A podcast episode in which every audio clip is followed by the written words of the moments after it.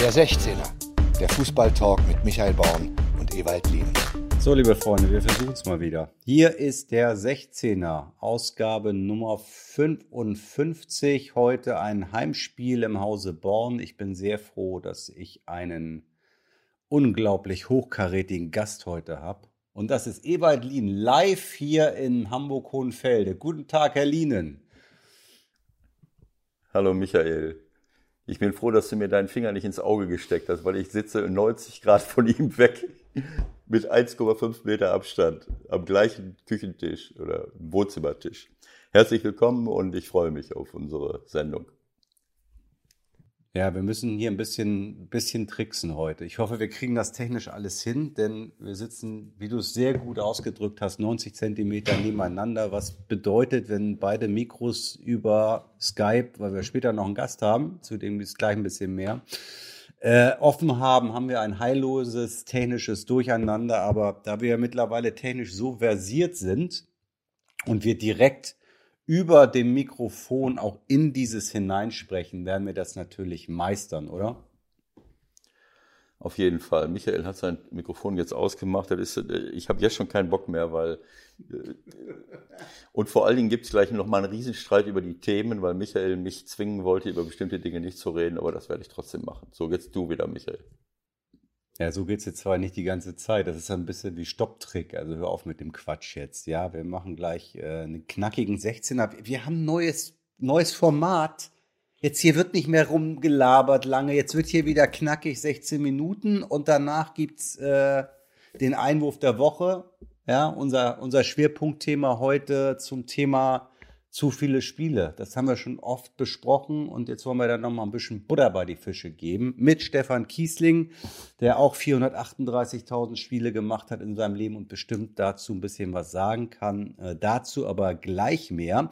Was ich unbedingt noch loswerden muss, Eva, wir machen das ja nun schon eine ganze Zeit.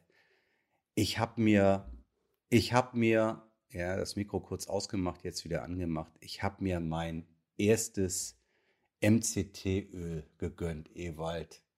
Wie viel muss ich jetzt davon trinken, dass ich meine 113 Kilo loskriege? Also erstmal willkommen äh, in der Gemeinschaft der äh, aufgeklärten Menschen, die, äh, die äh, damit beschäftigt sind, Gewicht zu verlieren, Low Carb zu essen äh, und äh, nicht mehr diesem Irrglauben auf, aufsitzen, dass Fett etwas Schlechtes für den Körper sei. Fett ist ein unglaublich gutes äh, äh, Energetikum, also was dir Energie liefert, wenn du es natürlich nicht äh, tonnenweise zu dir nimmst. Und das MCT-Öl Middle Chain Triglycerides, mittelkettige äh, Triglyceride, die du äh, in deinen Kaffee oder in einen Tee oder was weiß ich, in was für ein Getränk reinrühren kannst. Da machst du zweimal am Tag zwei kleine Schüsse rein, vermixt das meinetwegen mit äh, Sahne, mit, äh, mit äh, irgendeiner Art von Milch, was hast du gesagt, Hafermilch, Sojamilch, keine Ahnung, was auch immer du verträgst. Und dann hast du eine Versorgung deines Gehirns, die exorbitant ist. Du kannst dich konzentrieren und du ähm, gibst deinem Körper die Information, dass er in die Fettverbrennung gehen soll. Und das ist natürlich, obwohl du ja kaum ein Gramm Fett äh, im Gesicht hast, aber am Rest des Körpers kann der Körper sich dann, der kann sich selber aufessen und dadurch äh, bist du natürlich auf dem Golfplatz dann äh, und auch beim Jogging und Spazierengehen mit deinem, ähm, äh, mit deinem Hund äh, immer in einer immer besseren körperlichen Verfassung. Ich fühle mich jetzt schon richtig stark, muss ich sagen. Zwei Esslöffel, ah nee, darf ich gar nicht, ne? Zwei Teelöffel ja. nehme ich erstmal, ne? Und dann gucken wir mal weiter fang einfach an mit zwei kleinen Schüssen, zwei Esslöffel, zwei Teelöffel. Wirst du sehen, äh, das wird schon klappen. Ich berichte und jetzt legen wir los. So, auf geht's. Stoppuhr an, 16 Minuten ab jetzt. Ähm, was sind die Themen der Woche? Überraschenderweise die Fußballnationalmannschaft Ewald gestern, obwohl ich muss eigentlich mit einer kleinen Anekdote anfangen vom Spanienspiel. Das war Weltklasse. Du rufst mich um Viertel nach zehn an. Es steht 1-0 für Deutschland. Ich will den Wortlaut nicht genau wiedergeben, was du da alles so von dir gegeben hast, aber du warst nicht so ganz einverstanden mit den Entscheidungen von unserem allem Bundestrainer. Es ging nur noch äh, tiefer hinten rein und noch tiefer hinten rein, noch tiefer hinten rein. Ja, das dauert nicht mehr lange. Das dauert nicht mehr lange. Da, da fällt das, der Ausgleich fällt noch. Der Aus, das, das, ja, das, das wird ja so weit. Ja, da, da fällt noch der Ausgleich. Und dann haben wir das Telefonat beendet, 90. Minute. Und dann sagst du, ja, ich melde mich dann, wenn das 1-1 fällt. Was da nicht passiert ist, dass du dich gemeldet hast, sondern ich musste dich dann anrufen, weil ich natürlich Bedürfnis hatte, nochmal mit dir zu sprechen. Und daraus schließe ich für mich, ich werde ab sofort in der 75. Minute eines Fußballspiels dich anrufen und fragen, wie geht das aus? Und dann setze ich 50.000 bei irgendeinem Wettanbieter und brauche nicht mehr zu arbeiten. Ja, Michael, äh, das ist jetzt eine leicht übertriebene Schilderung äh, der, der Zusammenhänge. Ich habe mich nicht so wahnsinnig aufgeregt. Ich habe mich eigentlich auf das Länderspiel gefreut. Zwei gute Mannschaften mit einer guten Aufstellung. Das ist jetzt schon wieder ein paar Tage her, äh, dass ich schon gar nicht mehr ganz genau weiß. Doch, ich weiß noch, wie sie, wie sie von der Aufstellung her gespielt haben. Und ähm, eigentlich war alles gut. Ich habe mich gefreut. Natürlich hat Spanien auch große Chancen gehabt. Äh, aber wir auch. Äh, und äh, das ging hin und her und das war in Ordnung. Spanien ist ja auch eine sehr gute Mannschaft, die einen Umbruch gemacht haben, genauso wie unsere. Viele richtig gute junge Spieler teilweise da, da eingebracht haben. Aber dann hat mich halt gestört, dass, ähm, ähm, ja, ich meine, wenn man äh, Sané äh, rausnimmt, ähm, und hat natürlich Gnabry jetzt nicht zur Verfügung oder Reus nicht zur Verfügung. Aber immerhin hat man Brand noch auf der Bank und Havertz auf der Bank, äh, äh, Waldschmidt. Wir wissen jetzt, dass Havertz äh, gar nicht spielen sollte, weil er, weil er eben nach Chelsea transferiert werden würde. Aber, Kur äh, kurzer, Ein kurzer Einschnitt. Ähm, hast du das verstanden und hättest du das als Trainer auch so gemacht? Hast du da volles Verständnis für, dass man sagt, okay, der Junge soll morgen da seinen Vertrag unterschreiben? Äh, der, der spielt heute nicht und der ist auch beim nächsten Spiel nicht dabei. Also ich, ich finde es absolut nachvollziehbar. Ja, es ist, es ist nachvollziehbar. Wir haben ja sowas ähnliches gehabt mit, äh, mit Sané, der, wo das auch hin und her ging seiner Zeit und auf einmal hat er einen Kreuzbandriss äh, und ein Transfer geht, äh, geht dann den, den Bach runter. Na, wie dem auch sei, ich habe hab mich auf jeden Fall nicht darüber geärgert, dass Sané rausgenommen wurde, weil er hat ja lange nicht gespielt, sondern dass dafür ein Innenverteidiger eingewechselt wurde und habe gesagt, na ja, du kennst ja meine Theorie und ich, ich finde, ich glaube, dass das auch stimmt äh, was nützt mir ein schneller Spieler, wenn ich nicht mindestens einen zweiten habe, der auch mit ihm auf diesem höchsten Schnelligkeitsniveau in die Tiefe spielen kann. Wenn du Sané und Werner auf dem Platz hast, dann, so wie gestern auch gegen die Schweiz, ähm, dann hast du immer Gefahr, die können sich durchspielen, die brauchen natürlich auch noch andere Leute um sich herum, das ist ganz klar, aber ein einzelner Spieler verpufft. Ich habe das schon oft äh, gesagt und oft festgestellt, äh, auch bei internationalen Spielen. Und äh, wenn ich dann äh, nur noch Werner auf dem Platz habe, dann kann er noch so gut sein. Das ist genauso, als wenn ich nur Sancho auf dem Platz habe, als wenn ich nur Messi auf dem Platz habe, als wenn ich nur Neymar auf dem Platz habe, als, äh, als in irgendeinem äh, Champions League Spiel der äh, Mbappé dazu kam ich glaube gegen Bergamo war es, da hat äh, Paris dann das Spiel gedreht, auch in der letzten Minute. Also es ist einfach so. Und ich habe mich halt nur darüber geärgert, dass wir so defensiv äh, uns verhalten haben. Und als dann Werner auch noch ausgewechselt wurde und auch ein Innenverteidiger kam, der dann äh, vor der Abwehr irgendwie gespielt hat, äh, der Koch war es, glaube ich, wenn ich mich richtig entsinne, da habe ich dann mich geärgert und habe prognostiziert und antizipiert, dass das Spiel unentschieden ausgeht. Und äh, so ist es dann auch gekommen, weil der Druck dann einfach zu groß wird, du keine Entlastung mehr hast und nicht mehr wegkommen musst. Ist eben so. So, das als kleine Anekdote noch zum Spanien-Spiel, aber aktueller ist natürlich ähm, Schweiz. Da erstmal diese grenzenlose Aufregung, die es gerade gibt, die du wahrscheinlich noch würde ich fast mal drauf wetten, noch gar nicht mitbekommen hast, dass die Mannschaft von Stuttgart nach Basel geflogen ist. Hast du mitbekommen? Äh, natürlich habe ich das mitbekommen und äh, ja, das ist, äh, das ist unnötig. Das haben wir ja gestern, äh, ist gestern ja in den äh, Medien auch entsprechend diskutiert worden.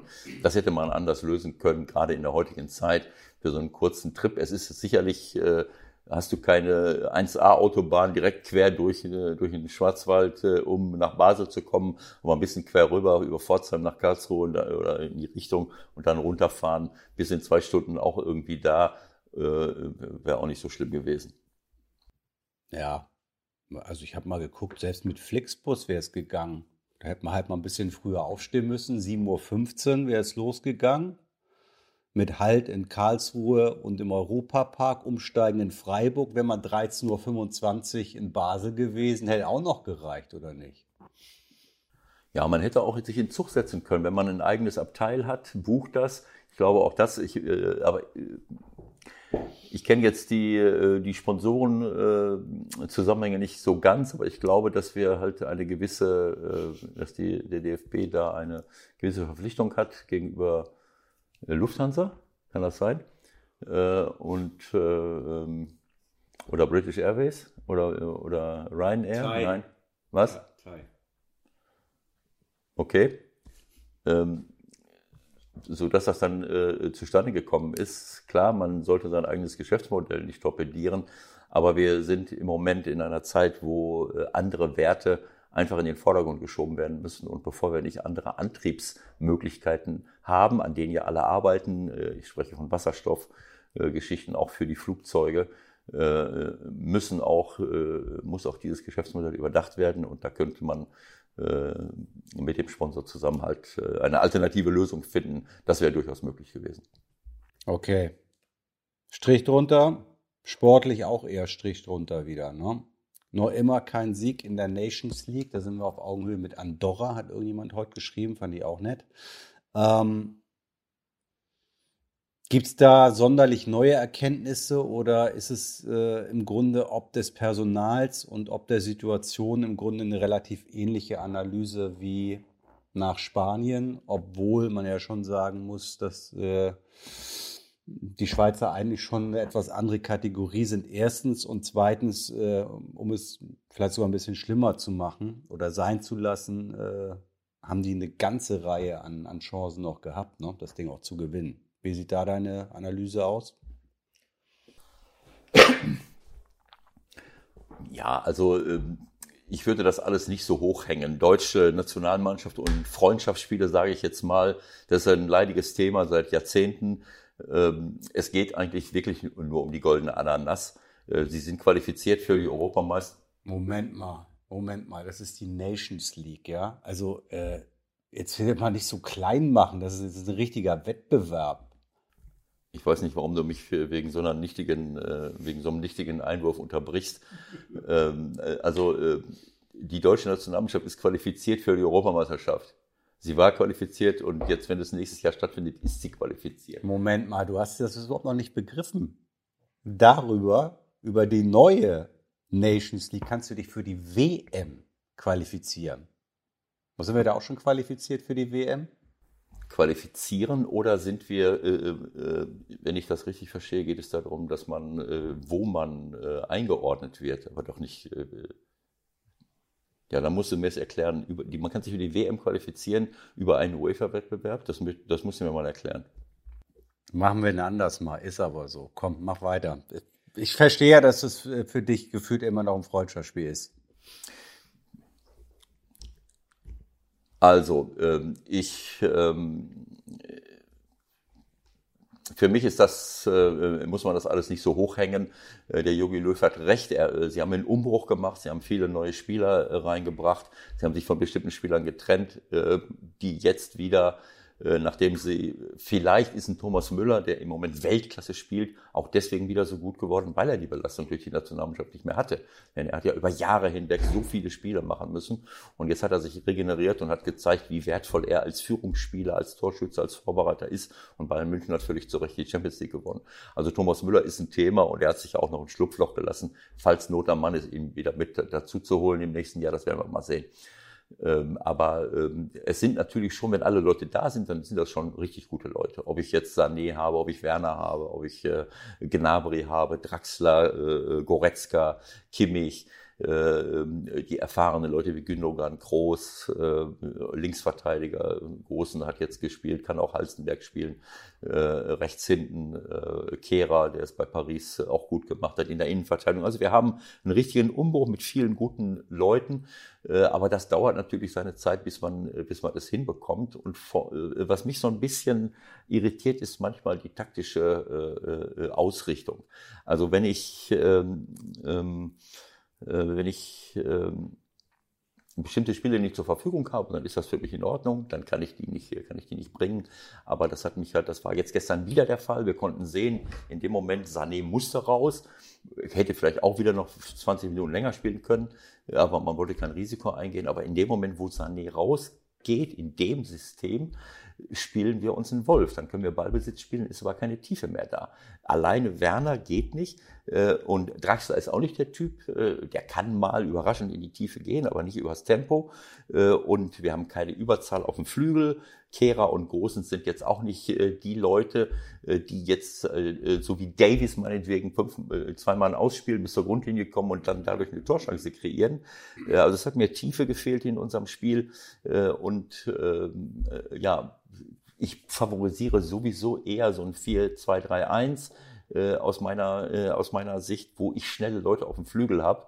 Äh, außer äh, Sané ist kaum einer in der Lage, so auf engstem Raum mit unglaublichem Antritt auch im Zentrum äh, zu spielen. Wenn er nicht da ist, dann, äh, dann, dann gibt es halt Probleme. Und deswegen haben wir auch gestern Glück gehabt, dass wir nicht sogar noch verlieren. Äh, weil in der zweiten Halbzeit waren kaum noch äh, Chancen da. Äh, und, äh, und die Schweizer haben unsere defensiven Mittel, unsere äh, Aufbauspieler Groß und Gündogan unglaublich unter Druck gesetzt, haben einige Ballverluste dadurch hinnehmen müssen. Und es, einzig und allein aufgrund einiger technischer Defizite von Embolo und Seferovic sind nicht die Tore gefallen. Das waren hundertprozentige Torchancen.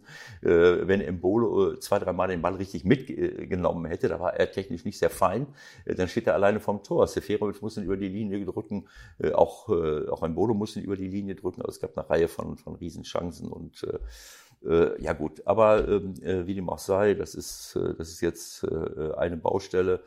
Aber ich würde jetzt das auch alles nicht so hochhängen, als wenn die Welt davon abhängt. Wenn sie alle Leute auf den Platz kriegen, die uns zur Verfügung stehen und dann vielleicht auch in einer vernünftigen Grundordnung.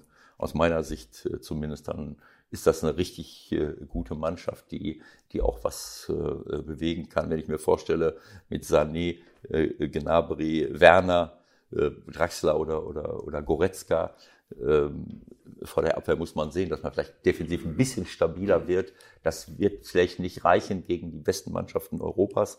Äh, ja, und dann würde ich auf einen Innenverteidiger verzichten und dann hätte ich äh, für mich eine Top-Mannschaft, die das, äh, die das hinkriegen kann. Also warten wir es mal ab und geben ihm Zeit.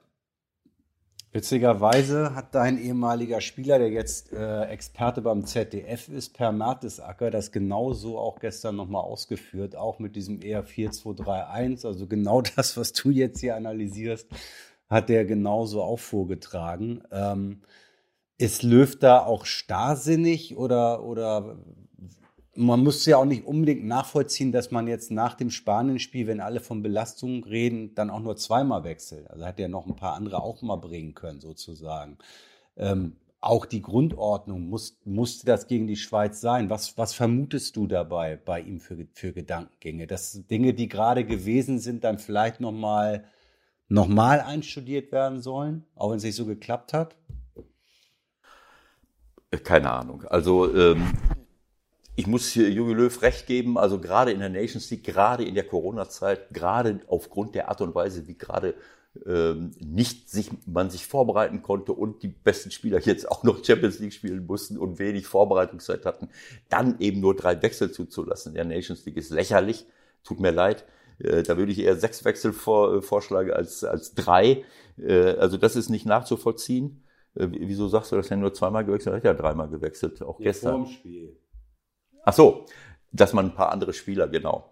Es ist ja nur Ginter reingekommen und, äh, und Leno für Trappe und äh, Chan. Chan hat für mich ein tolles Spiel gemacht letztes Mal, der gefällt mir gut. Für mich gehört er auch in die Mannschaft, weil er diesen Biss äh, da mitbringt. Ja, also ich, für mich, äh, für mich stellt sich die Frage, äh, wir haben gestern ein, ein Spiel bei uns gesehen, ich favorisiere auch bei uns bei St. Pauli ähm, eher 4-2-3-1 äh, und wir hätten dann auf der linken Seite mit Paccarada und Ditken zwei richtig gute Leute und Ditken hat gestern, weil Paccarada gerade vom Länderspiel wiederkam, die äh, auch in der Dreier mit Fünferkette die ganze linke Seite für sich gemacht. Aber Ditken ist ein überragend schneller Mann, der auch im 1 gegen 1 durchkommen kann. Das ist weder Gosens noch Kehra. Das heißt, wenn ich mit einem Fünfer, mit einer Dreier-Fünferkette spiele und habe nur einen Mann auf dem Flügel, und das sind richtig gute Spieler, aber das sind keine Spieler, die in eins gegen eins auflösen können. Wenn ich da mit, mit Davis spiele, herzlich willkommen. Dann kann ich, äh, dann habe ich was. Aber ich kann da keinen Sinn drin sehen, mit Gosens und Kehra auf den Flügel zu spielen. Und dann stehen die da und müssen 90 Prozent der Bälle zurückspielen. Oder aber wir müssen sie, sie müssen mal steil gehen, was zu wenig passiert ist. Da muss man Gosens, da muss man Gündogan, äh, da müssen auch die Innenverteidiger diese Leute mal tief, wie oft sind die tief gegangen und sind dann mal hinter die Abwehr gekommen? Fast gar nicht. Also äh, das ist für mich äh, so ein äh, eine Frage, wie ich mit einer Fünferkette spiele und habe auf den Flügeln keine eins gegen eins starken Leute. Auch ein Kimmich, wenn der rechts spielen sollte, was er wahrscheinlich nicht machen wird, weil er dann wahrscheinlich vor der Abwehr was machen soll. Aber Kimmich ist einer unserer besten Flankengeber, aber auch ein richtig guter Passspieler, der, der Stallpässe in die Tiefe spielt. Lupfer oder Steckbässe. Äh, aber ein Steckpass, wie will ich denn einen Steckpass spielen, wenn ich außen immer nur einen Mann habe? Der braucht 70 Meter, bis er vorne ist. Äh, also für mich ist äh, gerade in der heutigen Zeit, wenn, wenn Mannschaften sich so tief reinstellen, ist es wichtig, Leute auf dem Flügel zu haben, ob es eins oder zwei sind, die, die in eins gegen eins auflösen können. Und deswegen frage ich mich, ob das das richtige System für, für, unsere, für unsere Nationalmannschaft ist. Ähm, äh, keine Ahnung. Äh, diese Leute haben wir aber auch nicht. Äh, also ich wüsste jetzt nicht, Marcel Halzenberg ist auch ein Top-linker Top Verteidiger, aber Marcel ist auch nicht derjenige, der, der, der das auflöst. Wir haben insgesamt, sehe ich diese Spieler nicht, die, die im hohen Tempo da, da durchgehen können. Deswegen würde ich eigentlich immer dieses andere System favorisieren. So, eigentlich sind die 16 Minuten um, dann könnten wir noch eine kleine Verlängerung machen. Ne?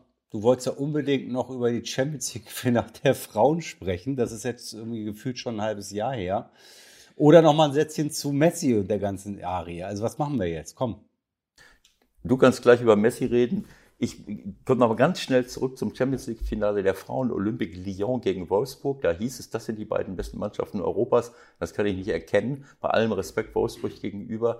Ähm, Paris Paris sage ich schon, äh, Olympique Lyon steckt sehr viel Geld in diese Mannschaft und sie haben mit Abstand die beste Mannschaft der Welt da rumlaufen. Das ist einfach so. Man sieht das, alle flink, alle schnell, alle technisch gut, alle dadurch auch, auch sehr, sehr aggressiv. Das war fast unmöglich, die zu besiegen. Ich meine, die haben jetzt fünfte Mal hintereinander, sechste Mal hintereinander die Champions League gewonnen.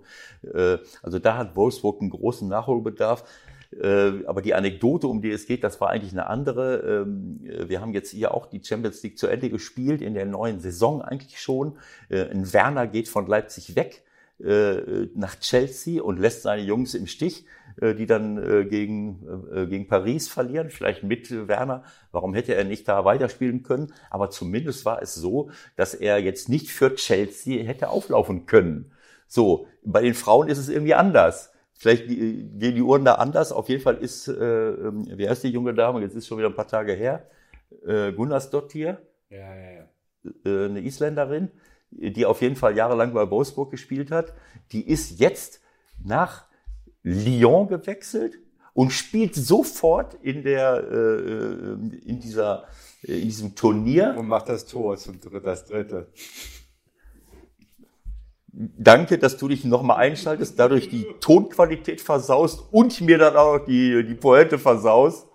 Ohne Worte. Ist egal. Auf jeden Fall, die junge Dame hat dann gespielt für Lyon, die sowieso schon auf allen Positionen eigentlich stärker besetzt sind. Und dann äh, schießt in dem Moment, wo, wo, wo Wolfsburg drauf und dran war, das 2 zu 2 zu erzielen, äh, stand 2-1 äh, für Lyon äh, kriegt sie, wird sie irgendwie angeschossen und erzielt das 3 zu 1. Also das, das 3 zu 1 war das Spiel entschieden. Also für mich ein absolutes No-Go, dass eine Mannschaft, die sich das ganze Jahr über etwas erarbeitet, äh, dann äh, plötzlich mit neuen Spielern, äh, äh, also Spieler verliert, okay, aber dann darf eine andere Mannschaft diese Spieler äh, nicht benutzen, das kann ich nicht nachvollziehen. Das ist ein Thema, aber ich habe noch ein zweites Thema. Äh, du kannst gleich über Messi reden. Keine ich, Zeit, aber doch, egal, mach. Äh, du kannst gleich über Messi noch einen Satz sagen. Ich sage jetzt noch mal einen Satz über Slatan Ibrahimovic. Ich möchte meine Frau zitieren. Wir sitzen zu Hause in Mönchengladbach. Da sagt meine Frau, was ist denn das für eine Meldung? AC Milan äh, verlängert den Vertrag mit Slatan Ibrahimovic. Dann hat meine Frau auf ihrer Facebook-Seite einen Post gemacht und hat geschrieben, was ist das hier für eine Meldung? Das ist doch wohl völliger Blödsinn. Richtig ist die Meldung folgendermaßen. Slatan Ibrahimovic gibt AC Mailand eine weitere Chance und verlängert den Vertrag von Mailand mit ihm um ein, für Mailand um ein Jahr. Und das fand ich eine, äh, ich habe mich totgelacht und es ist absolut richtig. Meine Frau hat es richtig erkannt. Es ist nicht Mailand, äh, die den Vertrag verlängert. Es ist, es ist äh, Slatan gewesen, der für den Vertrag von Mailand mit ihm verlängert hat. So, und alles andere machen wir nachher noch, denn jetzt haben wir Wichtigeres vor. Bis gleich. Der Anruf der Woche. Heute bei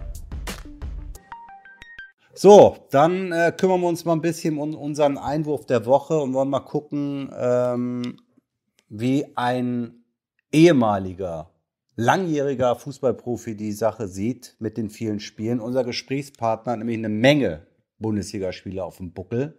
Sogar noch mehr als Ewald Lien. Man mag gar nicht glauben, das geht. 403, 144 Tore erzielt, liegt damit in der Rangliste sogar vor Uwe Seeler und Rudi Völler und ein Experte weiß jetzt, von wem wir reden. Es ist Stefan Kiesling. Hallo Stefan. Hallo ihr beiden. das, das habe ich doch wunderbar eingeleitet, oder? Geht's, geht's noch besser? Doch, doch, sehr gut. Ewald, was sagst du zu dieser, dieser unglaublichen Statistik? Ja, erstmal äh, dir auch herzlich willkommen, äh, Stefan. Ja, also ähm, ich sehe das hier gerade. Bayer Leverkusen 344 Spiele, 131 Tore. Also ich habe in meinen, ich habe in meinen, keine Ahnung, 333 Bundesligaspielen wie viele Tore? 48, 49. Das ist ja, damit traue ich mich gar nicht, das, das zu erwähnen. Also äh, du hast äh, eine, eine Top-Leistung abgeliefert und äh, naja, wir rufen dich an. Michael hat es ja gerade schon so ein bisschen angedeutet, weil dieses Thema immer mal wieder hochploppt. Wir reden ja seit Jahren von diesen Dingen. Ich kann mich erinnern, vor so 10, 15 Jahren schon davon geredet zu haben, äh, als wir anfingen, die Champions League äh, äh auf UEFA-Ebene hochzupuschen, immer mehr Spiele äh, äh, zu machen, äh, Europameisterschaften mit mehr Teilnehmern, Weltmeisterschaften mit mehr Teilnehmern, äh, Confed Cup äh, Nations League kommt jetzt noch dazu, äh, Pokalspiele, äh, keine Ahnung. Wie hast du das, deswegen rufen wir dich an, weil du über lange Jahre da drin bist. Wie hast du das erlebt und, und kannst du das überhaupt bestätigen? Oder ist das, ist das ein, sehen wir das ein bisschen übertrieben, dass die Spieler im Laufe der Jahre einfach immer zu, also eine zu hohe Belastung bekommen, so wie jetzt bei euch in Leverkusen wahrscheinlich auch? Naja, also man hatte schon in den letzten Jahren einfach gemerkt gehabt, dass irgendwie, und du hast es gerade angesprochen, es kam immer irgendwie was Neues dazu und ähm, die Spiele wurden immer mehr. Die Intensität hatte man das Gefühl, ist auch so ein bisschen mehr geworden und ähm, dadurch äh, hast du bei Stammspielern, die wirklich regelmäßig spielen, die dann auch äh, bei der Nationalmannschaft dabei sein, die äh, sind international spielen, das ist unglaublich. Ich weiß gar nicht, wie, wie viele Spiele die dann kommen. Ich glaube 60, 70 Stück im Jahr. Ähm, das ist schon extrem viel. Ich, ich kann mich erinnern, ich hatte, glaube ich, meine, meine, meine schlimmste Saison, da hatte ich mal alle Spiele gemacht. Das waren 54 Spiele in einem Jahr. Ähm, das war, das ist einfach viel und äh, ist eine Belastung. Da muss man wieder runterkommen. Aber die Zeit haben die Jungs ja gar nicht mehr, um wirklich sich dann auch mal zu erholen über drei, vier, fünf Wochen. Hast du ähm, in der Erinnerung was ganz Spezielles jetzt nur mal, mal exemplarisch vor Augen, wo du sagst, keine Ahnung, da war ich am Mittwochabend in Kiew, äh, die Beine platt in Flieger und dann soll es am, am Samstag weitergehen. Wie ist dieser, dieser Ablauf in diesen Tagen? Wir von außen sagen dann ja immer ja und äh, schwere Belastung und die ersten 20 Minuten beim Bundesligaspiel am Samstag muss man dann noch mal abwarten, da müssen sie sich erst reinfinden. Wie ist das ganz konkret, wenn man da drin steckt? Ähm, das ist natürlich mal unterschiedlich. Ich, ich, ich sage ja immer irgendwie, ich verstehe zum Beispiel nicht, warum wir ähm, Freitagabend zum Beispiel in Freiburg spielen, als Beispiel. Ähm, warum? Weil ich finde, äh, man muss irgendwie zurückfliegen. Wir haben einen weiten Weg. Ja, dann kommen wir irgendwann mal nachts drei, 3 Uhr an oder wir setzen uns im Bus, das ist die gleiche Zeit. Also solche äh, so ein Spieltag verstehe ich dann zum Beispiel nicht. Warum kann man nicht ein Freitagsspiel ansetzen, wo äh, der Gegner einfach nicht so weit weg wohnt, sage ich jetzt mal. Und bei internationalen Spielen ist es dann, kann man das natürlich kann man nicht drauf achten, aber wenn wir dann äh, beispielsweise Mittwoch Champions League gespielt haben, nachts angekommen sind um zwei, drei, vier Uhr, hast du Donnerstags Training und am Freitag bist du schon wieder äh, zum nächsten Spiel gefahren. Das ist schon, das ist schon äh, eine sehr hohe ja, Belastung und äh, viel Schlaf braucht man dann auch äh, zwischendurch mal. Überall wird es kennen. Also dass es eine, eine, sehr hohe Belastung ist, wenn man einfach ähm, nachts nach Hause kommt, äh, wenig Schlaf hat, den muss man natürlich irgendwie irgendwie nachholen. Das ist auch nicht immer so ganz einfach, äh, weil man hat ja dann doch auch, äh, oder manche haben Familie zu Hause, Kinder zu Hause. Und ähm, daher ist die, die Zeitspanne natürlich ähm, sehr gering. Sich wirklich richtig zu erholen von einem Spiel zum anderen, ähm, das ist nicht einfach. Ja. Was merkst du das, wenn du dann äh, am Samstag auf den Platz gegangen bist, keine Ahnung, zum Warmmachen rauskommst, morgens aufstehst, äh, gibt es dann irgendwie ein Gefühl wie, oh, heute wird schwer oder? Ja, doch, das merkt man schon. Also ähm, in manchen Trainingseinheiten merkt man das. Man merkt es äh, klar auch, äh, kann auch passieren beim Aufwärmen, wobei äh, da darf dir, das sollte es dir nicht passieren, weil du wirst ja danach im Normalfall dann 90 Minuten Fußball spielen wollen. Ähm, wenn du dann merkst, du hast schwere Beine und es fällt dir alles schwer, dann, dann musst du das natürlich irgendwie komplett ausblenden. Aber das war bei mir eigentlich mal ganz gut. Das ist mir oft gelungen, dass ich gesagt habe, oh ja, okay, äh, ich merke das Spiel von, von, von drei Tagen, aber dann hat es doch irgendwie immer geklappt. Aber das kann man mal kompensieren. Aber zwei, drei Wochen hintereinander ist das echt äh, schwer.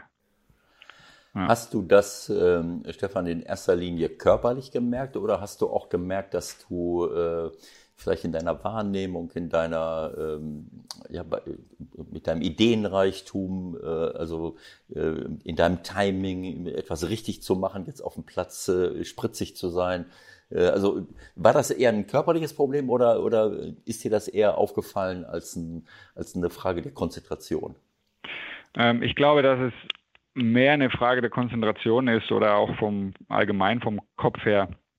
Weil ich denke schon, dass wir Fußballer, wir Sportler, dass wir alle fit sind und dass wir ähm, durch das, dass wir das ja tagtäglich machen, ähm, wir schon in der Lage sind, auch so, so Leistungen abzurufen. Aber ich glaube, dass es halt eben auch entscheidend ist, dass ähm, natürlich ein Trainer einen großen Anteil daran auch hat, aber jeder Einzelne auch, äh, sich eben irgendwie immer zu fokussieren, äh, sich zu konzentrieren, so wie du es gerade gesagt hast, ähm, dieses aufrechtzuerhalten, hochzuhalten ähm, dann, dann funktioniert ja oft der Körper auch äh, von alleine und äh, läuft dann mit, wenn das alles äh, so, ja, übereinstimmt.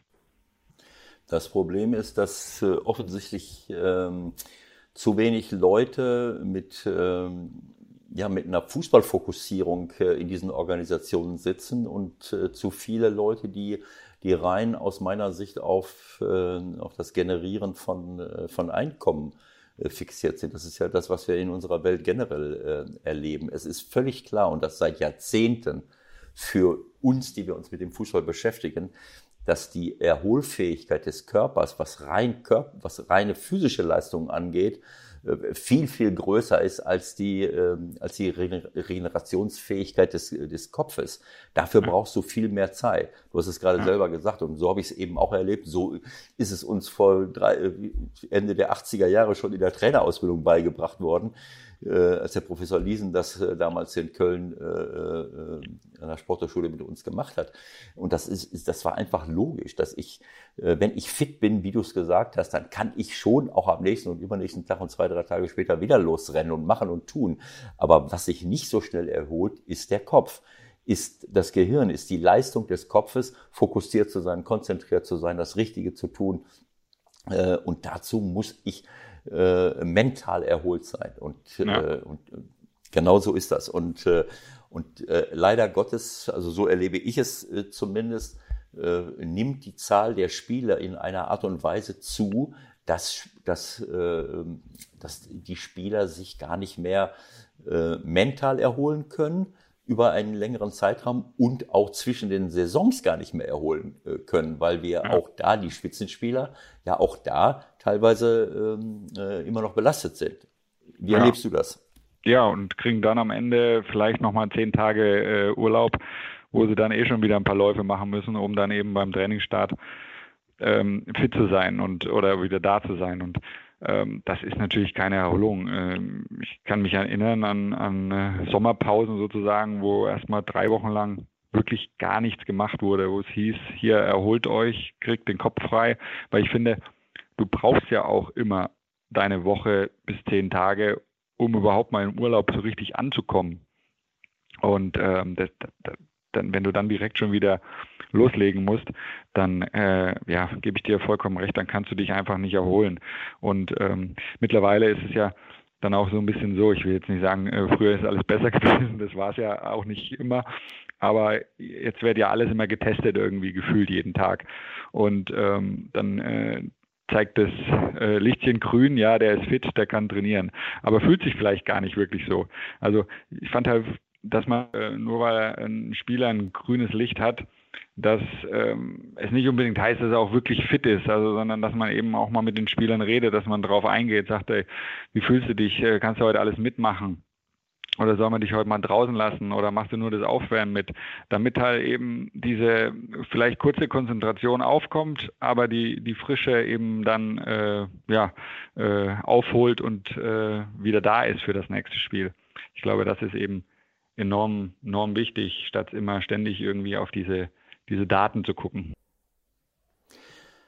Ja, ich kann dir nur, ich kann dir nur, äh, nur recht geben diesbezüglich. Äh, natürlich versucht man den Sport, den Fußball äh, immer mehr zu verwissenschaftlichen und aus allen möglichen Bereichen Dinge dazuzunehmen. Und es sind ja auch viele gute Tools dabei, mit denen man wirklich etwas machen kann. Aber ich glaube, wir sind uns einig, dass, dass das Entscheidende wirklich der, die Frage ist, bin ich auch schon wieder bereit, mit Freude, mit Spaß Fußball zu spielen, weil Fußball ist ein Spiel. Es ist nach wie vor ein Spiel. Es ist sicherlich ja. auch harte Arbeit. Aber wenn ich ein gutes Spiel sehen will, wenn ich die Leute unterhalten will, wenn ich meine Top-Leistung bringen will als Spieler und als Trainer auch meine Jungs so auf den Platz schicken will, dann muss ich auch Freude und Spaß an der Sache haben und, äh, und brennen dafür. Und dazu muss ich mich äh, erholen, muss auch mal Zeit mit meiner Familie verbracht haben. Äh, ich, ich sehe dieses Beispiel Thomas Müller. Thomas äh, ist aus der Nationalmannschaft äh, ja, geflogen will ich jetzt nicht sagen, aber äh, er hat ja, ich habe das auch, wir haben das auch bei uns hier immer wieder besprochen. Ich habe gesagt, der Thomas Müller äh, ist nicht mehr der gleiche wie vorher. Der Thomas hat äh, er hat mechanisch gespielt teilweise schon die letzten Jahre. Ähm, äh, er hatte das plötzlich das Timing nicht mehr, im richtigen Moment in den Ball hineinzugehen, plötzlich eine überraschende Bewegung zu machen. Das waren alles so mechanische Bewegungen. Und dann haben wir das, und, und plötzlich macht er keine Tore mehr, macht keine Assists mehr und jeder sagt, naja, was ist mit dem Thomas Müller los? Naja, der Thomas Müller spielt seit 2010. Ja die WM im Sommer, eine EM im Sommer, in, in, in, äh, wie heißt das andere Ding, Confed Cup äh, äh, im Sommer. Äh, und äh, die Frage ist, äh, wann kann er sich mal erholen? Das, das genau. hätte, ich, hätte ich gerne mal gesehen, wann er mal die Möglichkeit gehabt hätte, mal drei, vier Wochen äh, irgendwo wegzubleiben. Äh, und äh, dafür, finde ich, hat er über lange Jahre Weltklasseleistung gebracht. Und, und jetzt reden wieder alle davon, naja, Thomas muss zurück. Ja klar, aber wenn er jetzt wieder äh, bei Bayern München diese Top-Rolle, das ist ja Weltklasse, wie er gespielt hat, übernimmt und dann wieder in die Nationalmannschaft kommt, dann kann es sein, dass dass er äh, diese Leistung vielleicht auch nicht mehr äh, so bringt. Das ist eben so, dass du eben zusätzliche Belastungen hast und äh, dich eben nicht erholen kannst. Äh, ja. Jetzt konnte er sich erholen im letzten Jahr. Äh, und äh, was ist denn jetzt im nächsten Jahr dann wieder? Wenn er jetzt wieder spielen würde, dann ist wieder EM, dann ist wieder ach, und so weiter. Also ich äh, äh ja, es war jetzt keine Frage. Ich, ich musste mir das wieder mal von der Seele reden, weil das Ich glaube einfach auch, dass er wirklich, äh, du hast da vollkommen recht, dass er wirklich sich auch mal da ein bisschen ja, einfach rausgenommen hat und sich voll und ganz auf Bayern München konzentrieren konnte. Also ich will jetzt nicht sagen, äh, das war mal gut, äh, dass wir mal vielleicht ein Jahr lang nicht international gespielt haben, weil ich habe unheimlich gerne international gespielt und ähm, bei Bayer Leverkusen ist es natürlich auch immer ein Ziel. Trotzdem, wir hatten ja mal ein Jahr dann ich, ich weiß nicht, aber nur Samstag, Samstag zu spielen, das tat mal gut für die Seele, für, für den Körper, für alles irgendwie so. Und äh, daher gebe ich dir, bin ich voll bei dir, ja. War, war das für dich letztendlich, ähm, wir wollen das jetzt nicht alles nochmal ausbreiten, ist ja auch kalter Kaffee, die Geschichte mit Löw, die Nationalmannschaftskarriere, die vielleicht nicht so verlaufen ist, wie du es dir auch erhofft hast mit sechs Einsätzen äh, bei der Nationalmannschaft. Aber war das vielleicht, vielleicht für dich auch ein Schlüssel zu der Karriere, wie du sie letztendlich hattest in der Bundesliga? Ähm, also vielleicht ja, also klar, es wurde immer viel geschrieben und wurde immer viel gesagt und ähm, ich habe versucht, auf den Platz meine Leistung zu bringen, äh, was mir, denke ich, äh, des Öfteren gelungen ist. Und so konnte ich mich halt irgendwie auch auf Bayer Leverkusen konzentrieren, konnte äh, gucken, dass ich da im Verein meine Leistung bringe und hatte natürlich ähm, nicht diese nochmal zusätzliche Belastung. Also so eine Länderspielwoche, wo dann äh, vorher wieder alle berichtet haben, warum ich nicht dabei bin.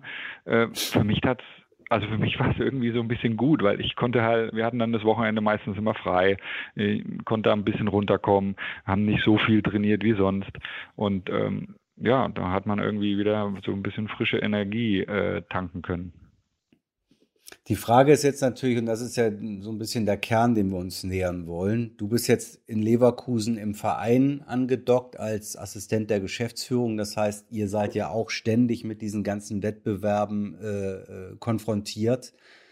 Ähm, was machst du dir für Gedanken? Wo könnte es Lösungen geben? Also wir hatten hier mal besprochen, okay, jetzt haben wir die Corona-Situation. Ähm, vielleicht kann es in den Europawettbewerben nur noch Hinrunden quasi geben, ja, weil wir haben uns jetzt hier mal den Spaß gemacht und mal die Spiele beispielsweise für einen Kimmich rausgesucht, die im Oktober und November für ihn anstehen könnten. Das wären im Oktober mit Nationalmannschaft 9, im November mit Nationalmannschaft 8. Ich denke, da ist das Ende dann irgendwann mal erreicht. Das ist ja irgendwann dann wirklich nicht mehr leistbar. Also wo, wo siehst du Punkte, wo man was verändern kann? Also ich denke, ähm, so eine Gruppenphase hatten wir ja auch schon mal äh, in der Europa League, ähm, wo wir, ich glaube, da waren fünf Mannschaften drin und äh, du hattest jeweils nur ein Spiel gegen die Gegner. Das heißt, du hattest dann nur vier Spiele in der Gruppenphase, was dann äh, schon mal besser war. Und ähm, klar, dann kommst du in die in die KO-Phase. Ich fand es eigentlich ganz spannend, äh, die K.O.-Phase in sehr kurzer Zeit jetzt äh, im Fernsehen betrachten zu können. Ich glaube nicht, dass sowas äh, umsetzbar ist. Ähm, für, für die Zuschauer ist es schon interessant, aber da fallen natürlich schon einige ja, Beträge weg, sage ich jetzt mal. Ähm, ich weiß nicht, Relegation, ähm, find, viele finden es spannend. Ich weiß nicht, ob das unbedingt sein müsste. Ähm, aber da bin ich natürlich nicht der Experte. Ich sehe es halt nur so, dass wenn ein Zweitligist da wirklich äh, 34 Spieltage kämpft und auf dem dritten Platz landet und wegen zwei Spielen ähm, nicht aufsteigt, dann ist das äh, schon sehr bitter. Gleichzeitig kann natürlich so ein Erstligist auch sich mal wieder wieder retten durch solche zwei Spiele. Also das würde ich vielleicht, wobei die Spiele jetzt unrelevant sind, sage ich jetzt mal eher für so internationale Mannschaften. Ähm, ich ja, denke halt, dass, dass man das so reduzieren kann, dass man die K.O.-Phase, wie, wie ihr schon gesagt habt, international vielleicht ein bisschen anders gestalten kann. Ja, das haben wir so auch besprochen hier mit der, mit der Relegation. Das wird natürlich den Kohl sozusagen nicht fett machen, ist auch klar. Ähm, was hast du an der Mannschaft? Du bist ja mit Sicherheit noch relativ dicht dran. Was hast du da für ein Gefühl so? Du bist seit 2018 raus. Hat sich da in der Einstellung auch irgendwie was verändert äh, zu den Spielen? Ähm, fällt dir irgendwie was auf, wo dann vielleicht auch Spiele nicht mehr so ernst genommen werden? Oder ist vielleicht sogar das Gegenteil der Fall? Nee, also das fällt einem speziell nicht auf, aber das, also es war bei uns ja auch nicht anders, wo man beispielsweise einen guten Lauf hat oder einen Gegner bekommt dann, wo alle sagen, ja, den, der wird jetzt schon geschlagen und auf einmal geht schief. Ähm, ich finde, finde, es sind halt immer so mehrere Faktoren, äh, die die da irgendwie eine Rolle spielen. A, natürlich bei jedem selber gucken, aber B, auch die, die Spannung im Team hochzuhalten, ähm, auch vielleicht von außen nicht immer überall lesen, hören, ja, den Gegner äh, schlägt man schon. Ich glaube, das sind oft dann so Situationen, wo es eben dann auch, auch schief geht. Und wenn jetzt wir in, in unsere Mannschaft gucken, die bis zur Corona-Zeit ähm, echt gut gespielt hatte, einen guten Lauf hatte, und dann, ja, einfach eine schwierige, wie jeder auch, aber eine schwierige Zeit hatte, da auch wieder reinzukommen. Und ähm, das hat halt dann nicht so gefruchtet. Das war ähm, nach der Corona-Zeit natürlich auch für, für alle ähm, etwas etwas schwierig, aber wir haben es dann eben nicht geschafft, so da wieder reinzukommen und da anzuknüpfen, wo wir, wo wir eben ähm, davor waren, wo wir echt einen guten Lauf hatten, ähm, wo wir viele Siege eingefahren haben und wir dann leider äh, Gottes eben nach, als es wieder anging, äh, uns dann eben ein paar Sachen verspielt haben. Und ähm, da muss sich jeder an die eigene Nase fassen, dass die äh, Konzentration vielleicht nicht so da war. Da müssen wir als, als Club uns an die Nase fassen, ähm, dass wir da einfach es nicht geschafft haben, ähm, ja, auch die Mannschaft vielleicht so zu motivieren, wie es hätte sein müssen.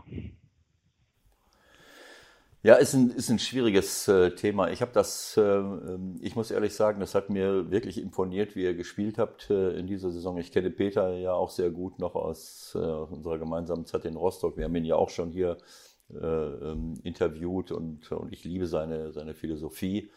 Ähm, und ähm, ja, ihr, ihr gehörtet äh, mit Dortmund zusammen und auch natürlich auch mit Bayern zusammen zu den Mannschaften mit, mit, mit mit einer unglaublichen Kreativität, mit überfallartigen Angriffen, äh, mit Schnelligkeit und äh, all die Leute, die ihr habt, äh, mit Bailey, mit, äh, mit Diaby, mit Harvards, das ist natürlich schon etwas ganz Außergewöhnliches, so wie es manche andere Mannschaften auch haben. Das ist dann schwer zu verteidigen. Äh, das ist natürlich auch eine, eine Ansammlung von Kreativität. Das muss dann auch wieder zusammenpassen. Ne? Also ich kann mir vorstellen, äh, dass, ähm, ja, dass das eine, dass es eine Gratwanderung ist. Ne? Also eine Mannschaft, die einen normalen Fußball spielt, Ball rechts raus, Flanke rein, Kopfballtor, meinetwegen äh, gibt's ja eigentlich schon gar nicht mehr heute, aber äh, ja. bei euch müssen ja, müssen ja viele, viele Dinge ineinander greifen. Und das ist bei Dortmund, glaube ich, auch der Fall. Und wenn ich dann äh, so eine Pause habe, äh, kann das sein, äh, dass das, äh, ja, dass es, äh, dass das äh, nicht so auf Knopfdruck plötzlich wieder da ist. Ne? Ja. Ähm, ich, ich weiß es nicht. Aber es hat mir einfach sehr gut gefallen, wie ihr, wie ihr gespielt habt. Und äh, ich hätte euch gewünscht, dass es da, dass es da eben auch noch weitergeht. Aber ähm, wir haben ja wieder eine Saison, äh, wo wir es wieder gut machen können. Also das ist ja das Schöne am Fußball, äh, wie Woche für Woche, wo du es ausgleichen kannst. Und äh, so ist es jetzt halt, jetzt kannst du ja die neue Saison so starten, dass du sagst, hey, du machst wieder alles gut und versuchst eben das zu erreichen, was du, was du letzte Saison nicht geschafft hast. Wir, wir, müssen, wir, müssen, wir müssen natürlich noch über Kai Havertz reden, ist ja klar. Ne? Ähm, du hast mit dem auch noch auf dem Feld gestanden. Ähm, Rudi Völler hat ihn ja nahezu geadelt. Ist er für dich äh, einer der Besten, mit dem du auf dem Platz gestanden hast?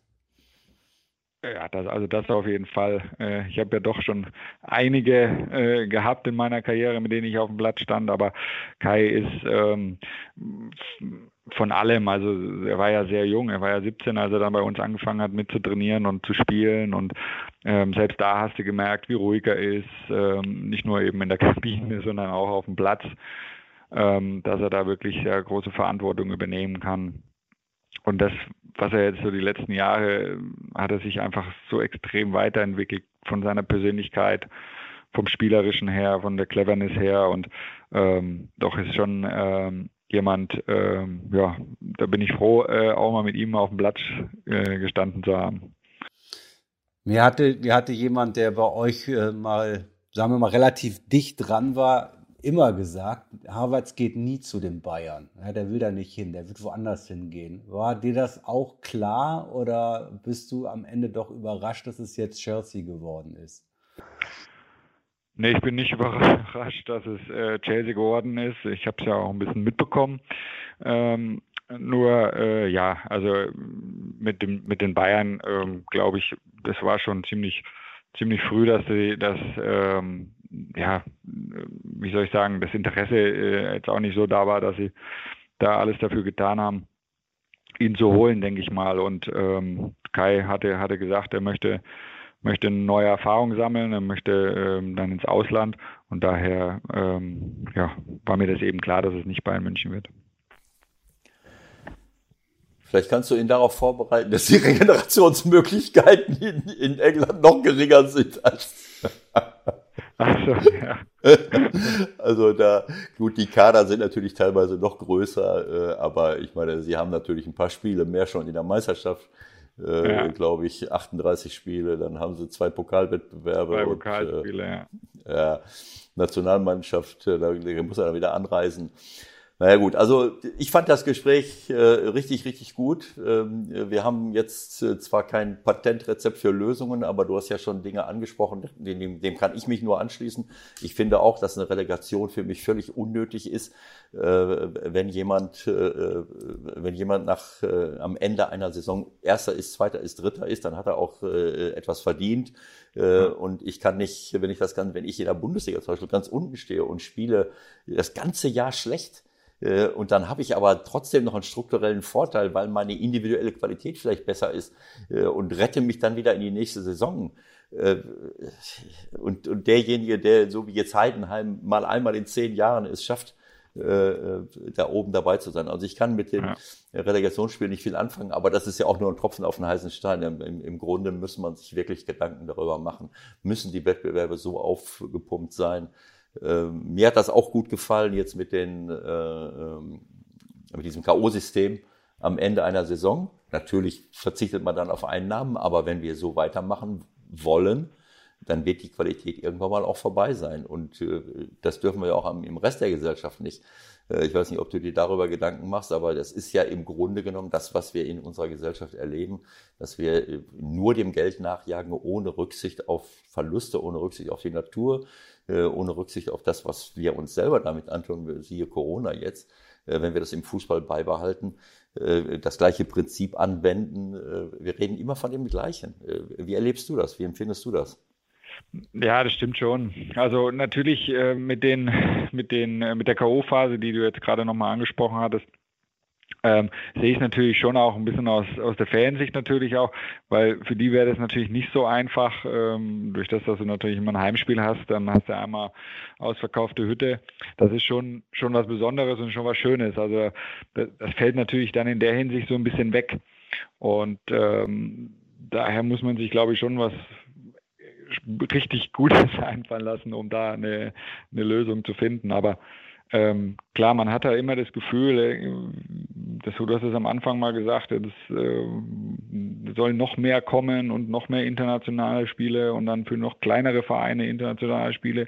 Dabei ist ja die Euroleague am Anfang schon boah, ziemlich zäh, sage ich mal, und man hat zig äh, Qualifikationsspiele, um sich da auch nochmal irgendwie ähm, zu qualifizieren. Also ähm, ich glaube, dass man an solchen Punkten erstmal so ein bisschen gucken muss, ob das sein muss, ähm, dass so viele Vereine international spielen. Dann macht man es doch lieber ein bisschen weniger, aber dafür attraktiver.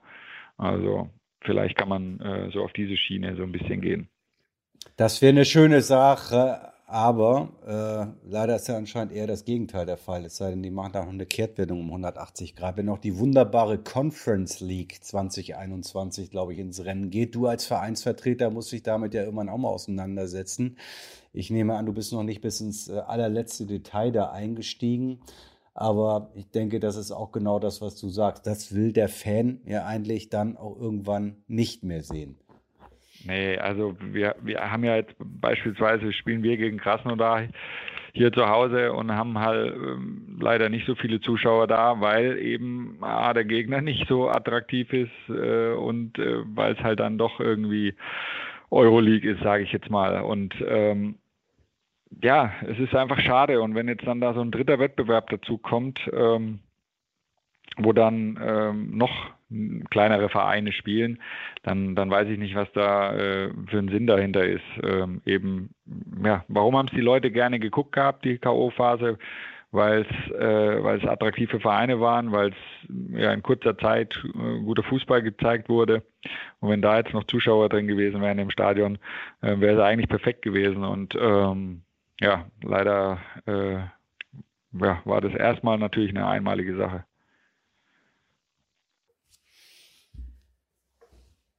So, du bist nicht rausgeflogen. Wir sind nicht rausgeflogen. Es war einfach ein Mikro von uns gerade aus. Ich würde sagen, äh, wir, wir entlassen dich jetzt. Ähm, das war eine schöne Zeit. Ähm, beim nächsten Mal reden wir noch mal ein bisschen mehr über dich auch. Vielleicht zum Abschluss noch mal ganz kurz. Ist das eine bewusste Entscheidung gewesen, dass du jetzt eher ähm, im, in der Funktionärsebene andockst? Wolltest du nicht irgendwann so ein cooler Typ werden wie Ewald an der Linie unten? Also ich hatte ja äh, ernsthaft nach der oder nach meinem letzten Spiel gesagt gehabt, ähm, da wollte Rudi mich ja so ein bisschen auf die Trainerschiene stecken, habe ich ihm gesagt, nee Rudi, das ist nichts für mich. Ich muss jetzt nach zwei Jahren sagen, äh, ich komme immer näher ran an den Gedanken. Okay. Weil ähm, ja man doch ja irgendwie immer was mitnimmt, äh, doch immer irgendwie vielleicht was anderes sieht und so weiter und man irgendwie in diese Situation kommt, wo man sagt, ich würde das vielleicht selber gerne mal ausprobieren, um zu gucken, ob das denn funktioniert, was man sich denn da überhaupt alles vorstellt. Aber äh, da bin ich trotzdem noch weit von entfernt. Ähm, ich habe mich also noch nicht angemeldet gehabt für den Trainerschein, daher äh, mal gucken, was in den nächsten ein, zwei Jahren passiert.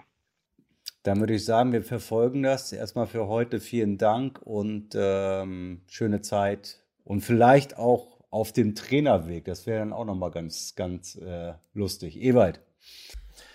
Ja, herzlichen Dank von meiner Seite auch äh, äh für, für das Gespräch. Du hast es gerade nochmal angesprochen. Das ist äh, sicherlich keine äh, leichte Angelegenheit, wenn man Spiele reduziert oder wenn man so eine K.O.-Phase ohne Zuschauer, also vor allen Dingen ohne die Heim, die, die Leute, die es auch sehen möchten, das äh, ja, es ist, es ist nicht einfach. Das ist keine, keine einfache Angelegenheit. Wir müssen uns darüber, darüber Gedanken machen, äh, aber so wie wir es überall müssen. Wir müssen uns darüber Gedanken machen, wie wir die Qualität aufrechterhalten, aber nicht äh, das Kind mit dem Bade ausschütten und, und äh, so viel, weiterhin so viele Spiele produzieren.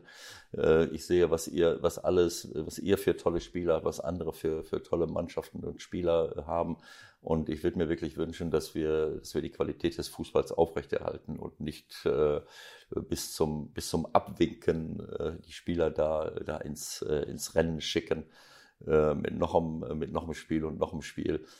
Ich glaube, dass wir es jetzt zur Genüge ähm, äh, durchgetaktet haben. Es ist wirklich eine Frage, wie man sich, äh, wie man, wie man vom Kopf her halt äh, da wieder in die, in die Sache rangeht. Und äh, äh, ich wünsche mir, dass wir, dass wir irgendwann mal auf ein menschliches Maß äh, zurückkommen, generell in unserer Gesellschaft und dann eben auch in den Spielen. Und dir wünsche ich alles, alles Gute. Das ist keine schlechte Idee. Du musst natürlich wissen, dass du als Trainer äh, nicht nur für deine eigene Leistung verantwortlich bist. sondern für die ganzen Osterhasen, mit denen du dein ganzes Leben lang verbracht hast. Ähm, dafür, aber dafür gibt's ja Autogrammkarten, du kannst zu Hause eine abgeben bei deiner Frau ähm, damit die dich ab und zu mal sieht. Als Trainer hast du ja. noch mehr zu tun als als Assistent von Rudi. nee, das stimmt, da gebe ich dir recht. Aber, Aber trotzdem. Ich habe ja noch Zeit, so ist es ja nicht. Ja, es gibt natürlich auch, wenn du, wenn du Freude und Spaß hast, mit jungen Menschen zu arbeiten, äh, das, das wirst du dann selber schnell äh, merken, wenn du es ausprobierst. Äh, es gibt sehr viele wunderschöne Seiten an diesem Beruf und du musst natürlich auch eine gewisse Druckresistenz haben wir haben das vorhin gesagt, dieser Druck, haben wir gar nicht so viel von gesprochen. Ähm, die Jungs, die sich, die alle drei Tage, äh, es geht ja nicht nur darum, dass du, dass du im Kopf wieder fokussiert sein musst, sondern es ist, und, oder dass du von einer Stadt in die andere, dass du nicht zu Hause bist, dass du wieder in einem neuen Hotel bist, sondern du sollst ja auch noch gewinnen, das ganze ja. Ding. Äh, also diese, diese Drucksituation, damit muss man umgehen können. Als Spieler sowieso, aber als Trainer noch viel mehr, weil als Spieler bist du immer ein Teil der Mannschaft, als Trainer wirst du sofort mit der gesamten Leistung äh, der, der jeder, jedes einzelne Spielers und der, und der Mannschaft identifiziert. Aber es gibt eben auch viele, viele schöne, schöne Dinge und ich wünsche dir da die richtige, wünsche dir, dass du die richtige Entscheidung triffst und, und, äh, und im weiteren Verlauf deiner Karriere viel Erfolg hast und viel Freude vor allen Dingen. Vielen, vielen Dank. Ja, euch alles Gute und danke, äh, danke für das nette Gespräch. Okay. Ja, müssen wir noch was sagen? Oder ja, ich sage auf jeden Fall noch was. Erstmal fand ich äh, ihn, wie er eigentlich in den Interviews auch immer gewirkt hat, ne? sehr aufgeräumt. Und außerdem, ich lasse dich hier nicht raus aus der Nummer. Zum Abschluss will ich noch mal kurz was zu Messi hören. ist ja wohl klar. Jetzt die Kehrtwende. Er bleibt. Er wird doch niemals seinen Club verklagen. Ich finde das alles ein bisschen merkwürdig, ehrlich gesagt, oder?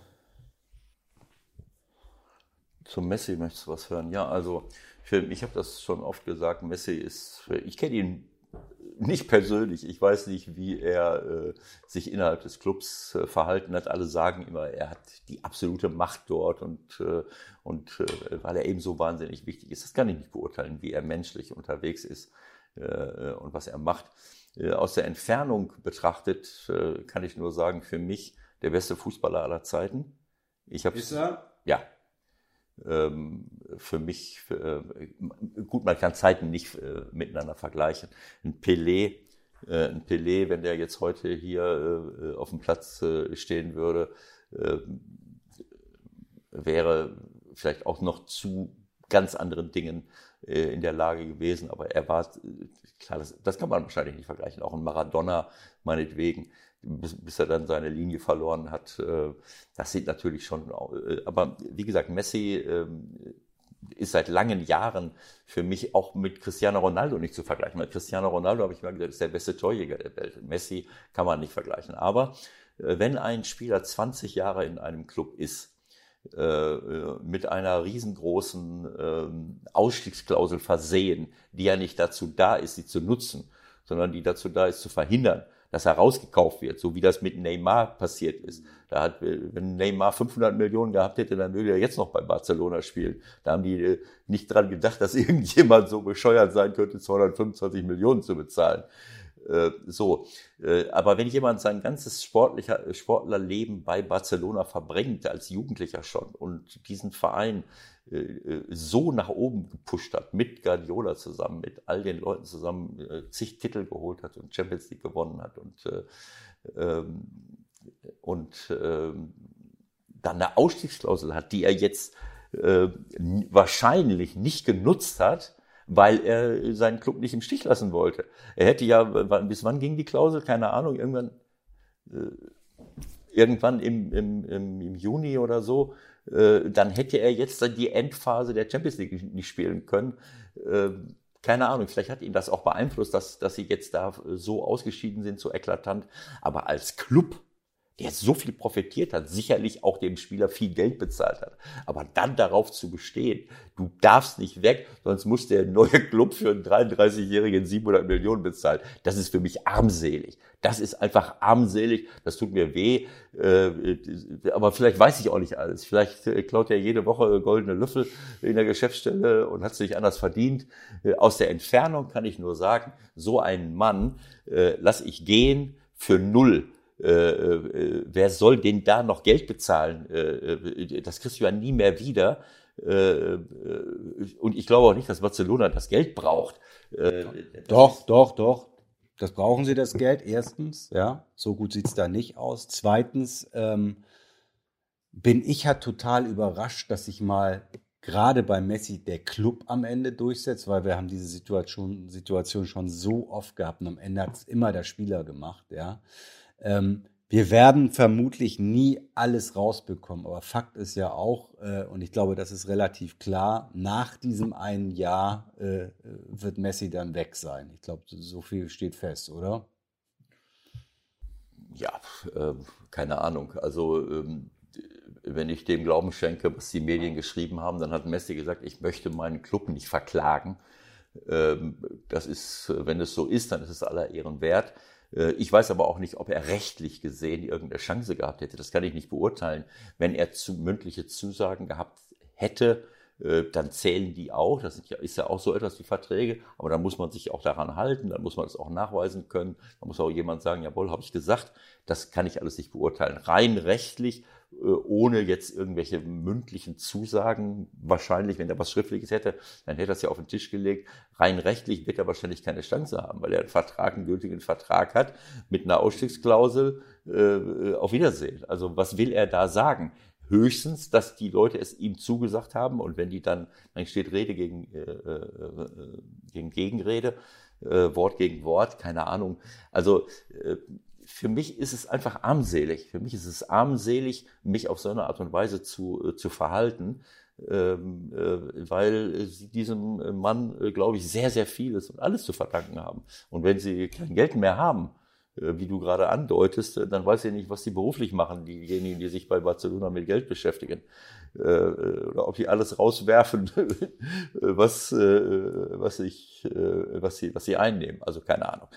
Ähm, mich hat das irritiert und wenn so ein Mann wie Messi nochmal einen anderen Club beglücken möchte, warum nicht? Und, und, und wenn sie dann auch 100 Millionen meinetwegen bezahlt hätten, hätten, hätten sie wahrscheinlich auch noch gemacht. Für Cristiano Ronaldo hat Juventus haben die was bezahlt?